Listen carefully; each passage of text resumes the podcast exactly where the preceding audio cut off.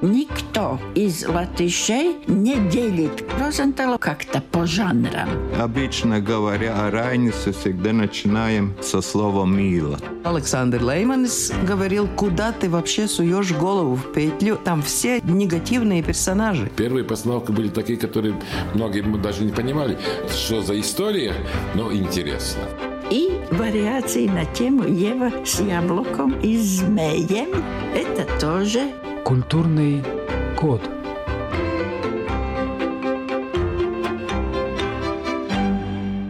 Я, Рита Болотская, переехала в Латвию недавно, изучаю культуру своей новой родины и делюсь открытиями с вами в этой передаче. Аглона, точнее Аглонская церковь Успения Пресвятой Девы Марии вместе с примыкающим к ней монастырем сияют безупречно белыми стенами – Архитектурная доминанта – две башни высотой в 60 метров. Церковь, словно гигантский лебедь, возвышается над озерами Циришс и Эглес. Циришс простирается буквально у подножия церковного комплекса. Эглес чуть в стороне и размером поменьше. Однако именно от слова «эглес» – «еловое», что по-латгальски звучит Агля произошло в давнюю пору название всей местности. Аглона – это Латгалия, область на востоке Латвии, Преильский край. Святое для католиков место. В 1980 году папа Иоанн Павел II присвоил Агланской церкви статус малой базилики, которого удостаиваются только места особого значения, объекты международного паломничества – Аглонская базилика – именно такой объект, единственный на всю Латвию. Каждый год к 15 августа, Дню Успения Пресвятой Богородицы, туда стекаются десятки тысяч паломников. Кроме того, Аглонская базилика дважды удостоилась визитов глав католической церкви. В сентябре 1993-го Аглону посетил Папа Римский Иоанн Павел II, а в сентябре 2018-го Папа Римский Франциск. Я была на святой мессе, которую служил в Аглоне Папа Франциск. Стояла вместе с другими паломниками на переполненной сакральной площади перед базиликой. Но к этому моменту я еще вернусь.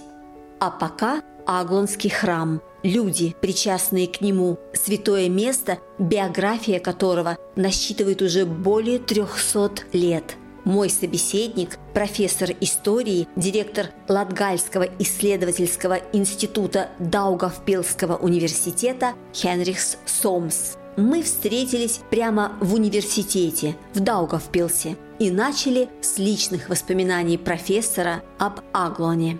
Я родился в Брельском районе. В Брельском районе находится Аглона. Это один район, но до Аглона у нас где-то, может, 60-50 километров от родительского дома. Какие у меня воспоминания? Если брать с детства, интересно, эти все праздники у меня связывались с тем, что, во-первых, ребенок должен оставаться дома, чтобы быть хозяином. Мама, папа уезжает. Вот это было, между прочим, это очень важно было. Если хозяйство дома было, корова там, посмотреть, что свинья делает, что куры, и папа, мама ехали, мы уезжаем на день, мы должны чуть-чуть смотреть. Не было такого, что сели в машину, все закрыли или на лошади там. И да, поехали на Да, и закрыли весь дом. Дом был около леса, надо сторожить. Я понимаю, родители, они хотели выбраться из дома. Колхозное время, тяжелое, и они хотели просто подышать. Вот это такие первые воспоминания. Но потом уже, конечно, когда подросли, все больше понимали, что такое Аглона. Но в день Аглоны, конечно, в окрестностях была полная тишина. Никто не работал, даже в советское время, да. 15 августа? Да, да, была тишина. Радио говорило совсем другое, никакого там отличия не было в масс-медиах. А вот так в жизни это очень строго. Это день Аглоны, все. Или кто-то уехал в Аглону, или тот, кто остался, никакой работы такой, за исключением там основных Это был праздник, да. Но потом мои воспоминания об Аглоне, когда был уже студентом университета, и нас послали убрать урожай в Аглон. Это было очень интересно. Третий курс. Выпал снег в сентябре. Много снега. И решили нас послать в Аглону свеклу убирать. Вот, Хозяйство да, аглонское. Аглон. Вот оттуда остались совсем другие уже воспоминания. Жили мы напротив базилики, деревянный двухэтажный дом. Ну вы сходили туда? Конечно, да, да, да, конечно. Ну а следующий такой уже этап преподавателя все лето свободное. И у меня была задача всегда отвезти родителей, особенно маму, в Аглону. И мама всегда ждала, может, где-то 10 лет продолжалось.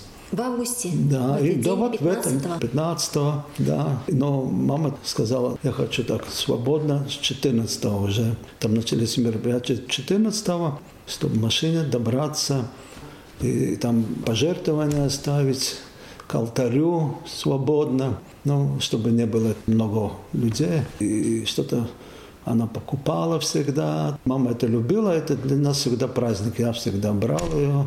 Мы так ездили довольно много.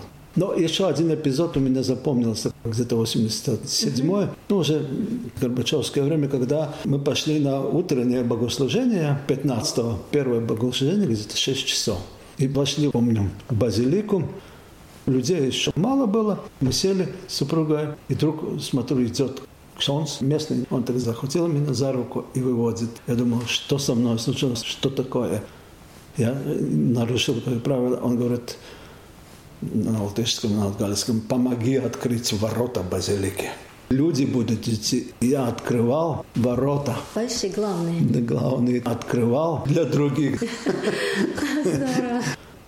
Культурный код.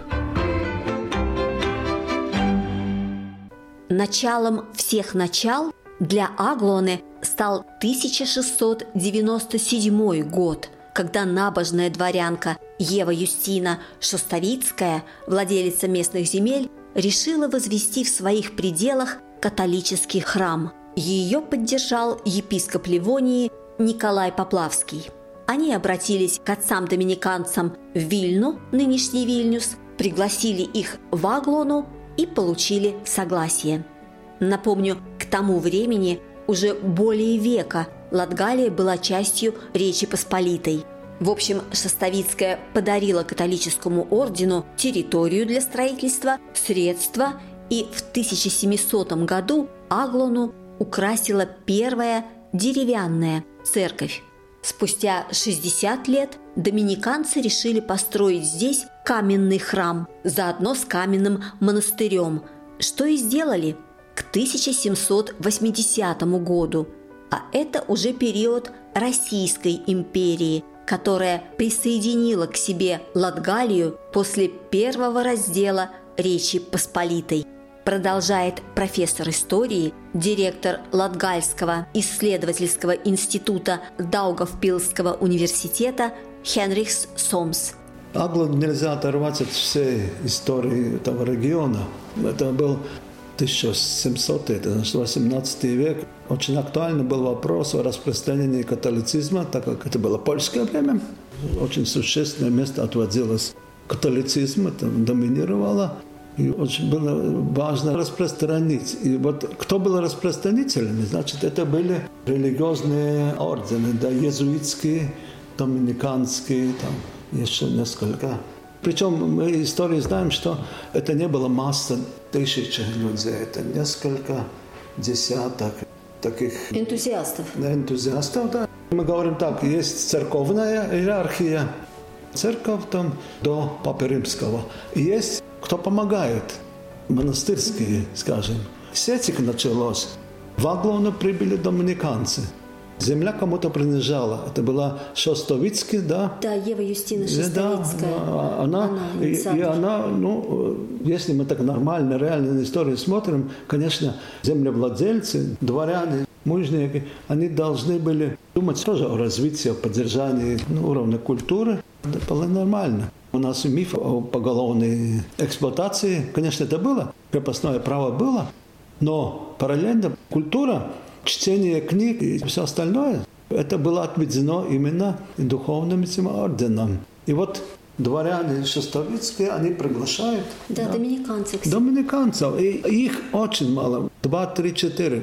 И они начали катализацию. Причем этот процесс катализации, как скажем, ну, для Латгали он был очень успешный.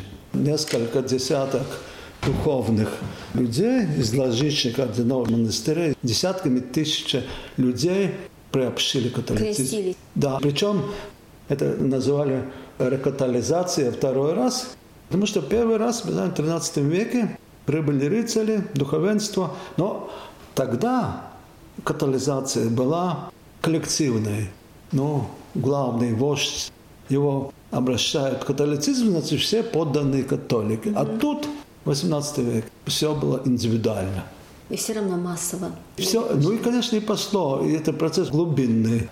Глубинный он был с другой стороны, потому что через общение было и приобщение к слову, к чтению. Конечно, были различные варианты, но такая мода была, если ты работаешь здесь, ты должен знать местный язык. Да, доминиканцы, может, не были такими ярыми сторонниками местного языка.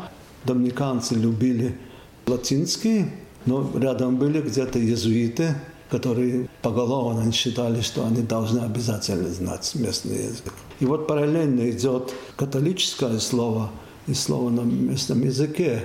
Это важно. Первая интеллигенция в Латгалии – это духовенство.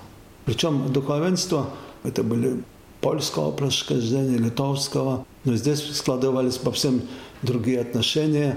Костел занимался социальными функциями. Если они были первой интеллигенцией, они должны были писать поучения, как лучше хозяйничать. В моем Калупе это были первые богатые люди. Они распространяли европейские знания. Ну, это, конечно, 19 век, 20 И все вот эти новейшие методы обработки земли, они шли через католицизм. И католики стали возглавлять сельскохозяйственные общества. Ксенц держит там скот, коровы, потому что он самый прогрессивный человек был. Понимаете, вот все это идет параллельно. Конечно, главное – это сакральная работа, но идет еще социальная работа, просветительская работа.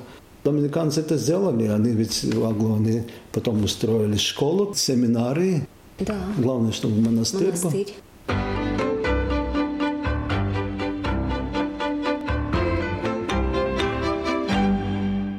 Икона Агланской Божьей Матери, ныне почитаемая и знаменитая, появилась в Аглане еще в ту пору, когда церковь была деревянной, где-то в начале или первой половине XVIII века.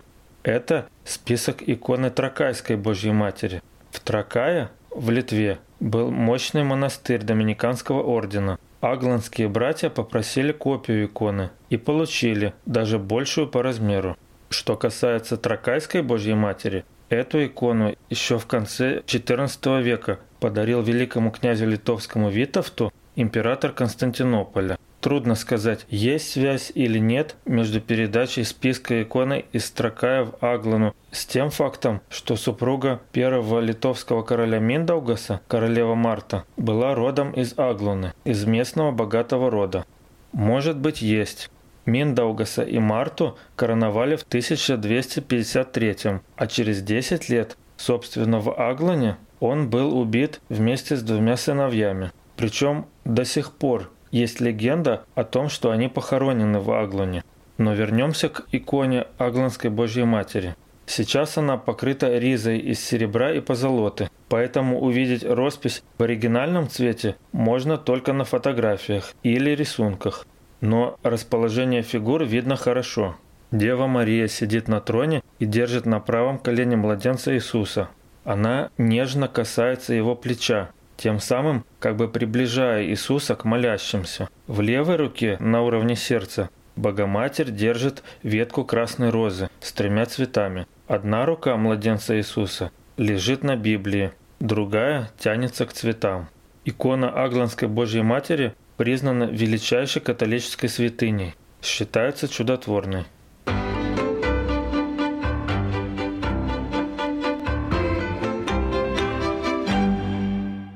В советские времена традиция августовских паломничеств в Аглону была прервана аж на 50 лет. Первое, после столь длительной паузы, массовое официальное паломничество из разных уголков Латвии, в том числе из Риги, состоялось в августе 1989 года. Тогда уже близились политические перемены, и все это чувствовали, это носилось в воздухе. А лично мне повезло попасть в Аглану 24 сентября 2018 года. Я присутствовала на святой мессе, которую провел Папа Римский Франциск. Тогда все мы, десятки тысяч паломников, заполнили сакральную площадь перед базиликой – в честь исторического, без преувеличений, события икона Агланской Божьей Матери была вынесена из церкви в саркофаге со стеклом и поставлена образом к площади, чтоб каждый мог ее видеть. Помню, время от времени нас донимал дождь. Все кутались в дождевики и с надеждой поглядывали на небо, но ждали не солнца. Погода какая есть, такая есть. Ждали вертолет с папой римским из Риги. Он запаздывал. В конце концов, папа, конечно, прилетел, причем пожаловал целый кортеж вертолетов, которые приземлились за базиликой. Лишь один из них стал медленно кружить над площадью, тот самый, с папой Франциском. Было видно, как он машет нам рукой – и вся большая площадь, разбитая на сектора, махала в ответ флажками, платками, шапками. А потом папа ездил на своем знаменитом папа-мобиле между секторами, и мы опять приветствовали друг друга, но уже в непосредственной близости. Потом была месса. Тут надо сказать, что сакральная площадь обустроена по-особенному.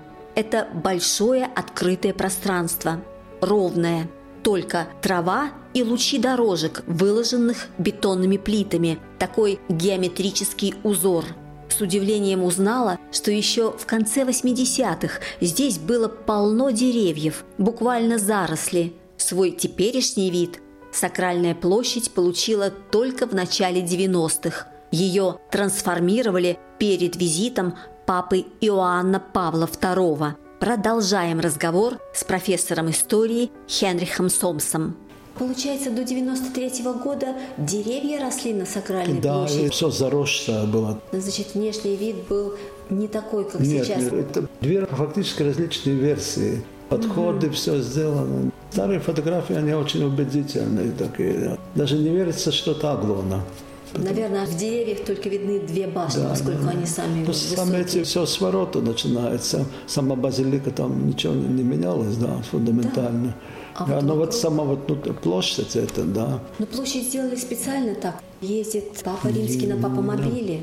Да. Он же объезжает там всех. Да, но это тогда очень большая реконструкция была, и все были, и государство было занято храм всегда был белым изнутри да, и, и внешне белый, да. доминирует белый цвет. Их называли. Это было еще связано с, Одежда с одеждой дом, белой. Ведь в литературе доминиканцев назвали белыми отцами. Есть такой угу. роман «Балтия Теви». «Белые отцы». Они ходили в белых украшениях, да, белые. Это очень характерно. Но по сравнению с другими, кирпич у нас красная архитектура. В Латгалии глины много, но здесь, здесь только белые, да. Очень интересна связь с Тракаем. Везде пишут, все знают, что Агланская Богоматерь икона – это список с Тракайской. И вот эти связи, они многочисленные. И икона список, и Миндаугас, убитый угу. в Аглоне. Тут очень много связей с Литвой, с мифы. На мифах, знаете, это же мифы? конечно, потому что все что-то доказано, что-то не доказано. Мы в университете учим целый курс мифов в истории. Мифы больше даже цементируют наш рассказ, чем история. Мифы важны и для каждой семьи, и для каждого рода, и для каждого государства. История, она переписывается, да? Здесь версия одной истории – а мифы, они стабильные, они из одного поколения в другое. Не, а то, что Миндаугас женат был, королева, да. Марта все-таки была родом из Да, это, да, но погибли там он, и что-то было, это такой красивый миф. То есть даже сам факт, что его убили с да. двумя сыновьями, это не точно, да? Нет, Просто как он думала, не точно? Нет, это он вот был... Это точно, но, но похоронили он, неизвестно где. Да, кто был рядом, экспертизы никакой у нас не понимается. Но миф, он хороший. Мифы очень важны для истории. Они стабилизируют наше представление. Если бы только историки писали, так это все развалилось бы. Ну, реально то, что Марта родом да, из да, Мадалани. Да, Мадалана Пилскалс там, да. Да, и она, и да, она, она оттуда. действительно оттуда родом. И он мог туда ехать. Ну, мы докоп... может, когда-нибудь что-то. Я думаю, что, знаете, мы ведь, хотя живем в информационном веке, мы не прочитали весь архив там в Ватикане. Я думаю, там что-то должно быть. Я в Ватиканском архиве был, да, и на полочке там вы не найдете сразу Аглону. Вот полочка Аглона, вот Латгалия, там Прельский район. Это огромное хранилище. Какие-то записи, кто-то мимо проезжал, все отчеты. Там в Ватиканском архиве что-то когда-то вылезет еще. Это нужно искать, что-то еще найдут.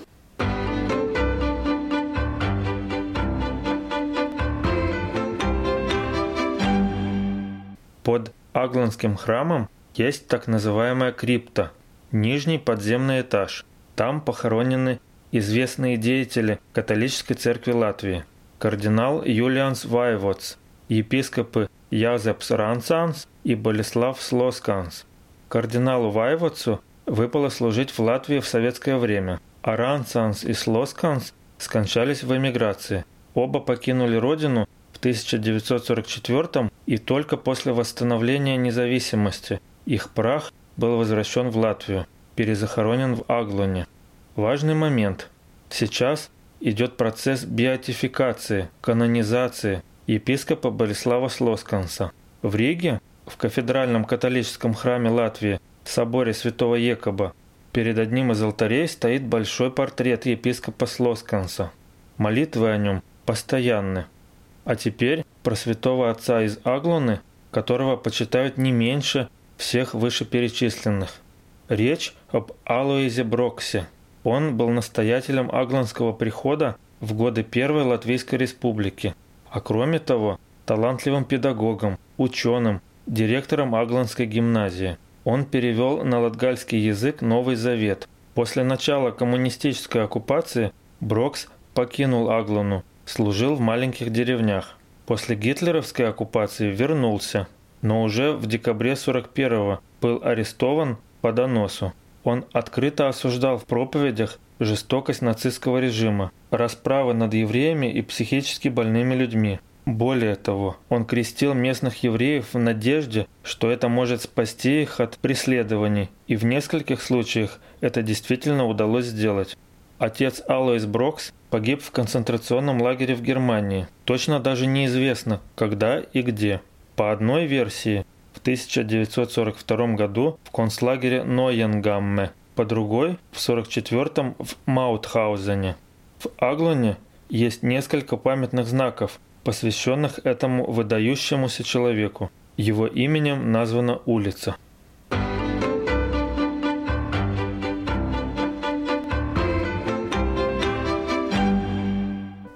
еще немного о моей поездке в Аглану в сентябре 2018 года. Пока ждали папу римского Франциска, мне удалось протиснуться к нескольким барельефам, изображающим крестный путь Христа. Уточню, базилика и сакральная площадь окружены забором с десятью воротами.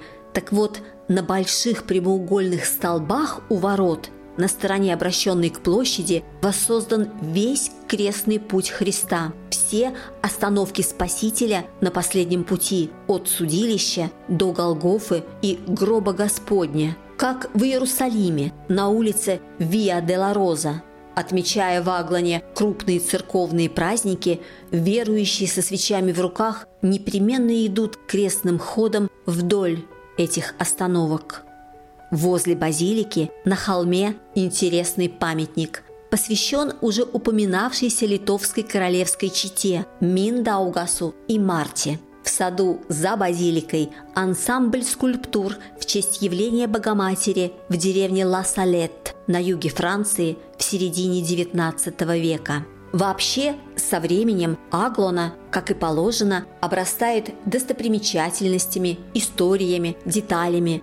Церковь регулярно посещают не только паломники, но и светские экскурсанты. Аглону знают все. Она интересна всем. Рассказывать о ней можно часами, продолжает профессор Хенрихс Сомс. Если говорить об всей Аглоне, идея это посвящена Деве Марии. Это важно для всей Латвии, и особенно для Латгалии, где поклонение было Святой Марии. Там есть тоже немного такой миф. В хронике Ливонской есть такие слова, когда епископ Риги, побыв в Ватикане, приехал обратно, он сказал, что вот эта новая территория, которую мы уже контролируем, она дана под опеку Девы Марии. Просто слова цитируются. Мы их принимаем. Но были ли такие слова? Кто-то записал, в хронике они есть. И поэтому, если там Палестина, эти территории под опеку Святого Петра, новая территория Балтии, она под опеку пошла Девы Марии. Сегодняшняя Эстония и сегодняшняя Латвия. Это называли Терра Мариана. Терра Мариана земля Марии, да. А главная святыня храма – это вот эта икона. Она в самом центре главного алтаря. И под ней большое такое место для для вод, да, для пожертвований. Да, да. Это благодарности. Благодарности Конечно, за исцеление и за помощь какую-то. Более 300 таких вот. Даже наш епископ Пуяц свою государственную награду там оставил. А он там прикрепил, да, да, да точно. Да, да, да. Ну, если посмотреть по годам, в советское время икона была закрытая. Каждодневно мы не видели его. Именно этот праздник открывали. А чем ее закрывали? Это не было примитивно доски. Просто она перекрывалась. И открывали только на праздники? Конечно. Я думаю, чтобы не было религиозной пропаганды ежедневной. Но с другой стороны, ну, люди все же местные, те, которые там, они побаивались, а вдруг это сокровище кто-то испортит. Лучше его закрыть. Конечно, когда я узнал, что каждый день она открыта. Это уже сегодня привычно, но были, что она была закрытая, да. Там и другие тоже же иконы есть, еще да. какие-то Нет, там э, важные. Эти, я знаю из опыта, если слушатель хочет посетить Аглону, нужно все же заказать экскурсию. И там рассказ о каждой картине, которые там нарисованы. Это основательная лекция. Ну, еще надо так посмотреть, что история Аглоны э, как бы на двух, даже трех эпохах как и судьба католицизма вообще империя, она довольно сложная была, менялась, в общем. Аглона с каждым императором менялась. Аглона была и место высылка непослушных.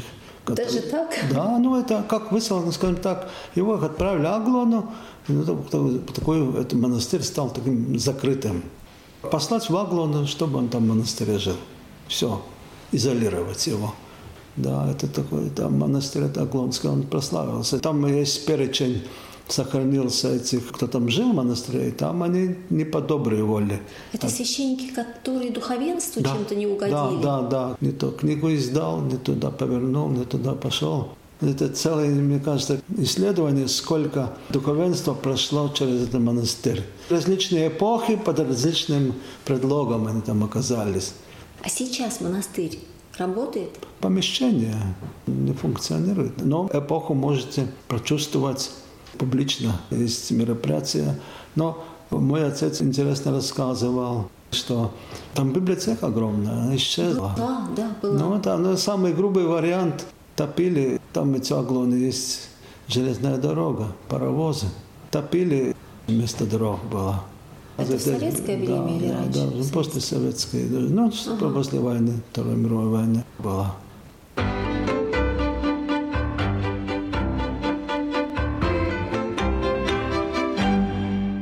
Святые отцы Аглоны с давних пор собирают, фиксируют свидетельства об исцелении, связанные с иконой Аглонской Богоматери. Свидетельств, чудес много.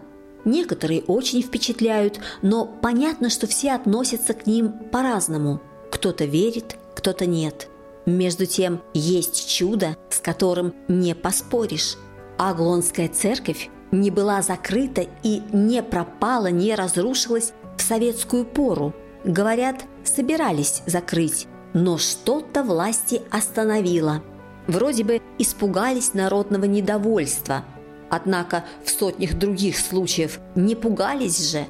Это что-то явно хранит Агланскую базилику. Ведь и гитлеровцы хотели взорвать ее, отступая летом 44-го. Даже взрывчатку заложили. Но не взорвали. Что-то помешало – Аглонской церкви удалось благополучно пройти через множество разных потрясений, выстоять, выжить, более того, стать международной святыней. Уже сам этот факт – настоящее чудо. Будете в Латгалии, посетите Аглону. А можно и специально туда съездить, хоть в празднике, хоть без. Оно того стоит. На этом сегодня все. Вела передачу журналист Рита Болотская. Встретимся через неделю. Культурный код.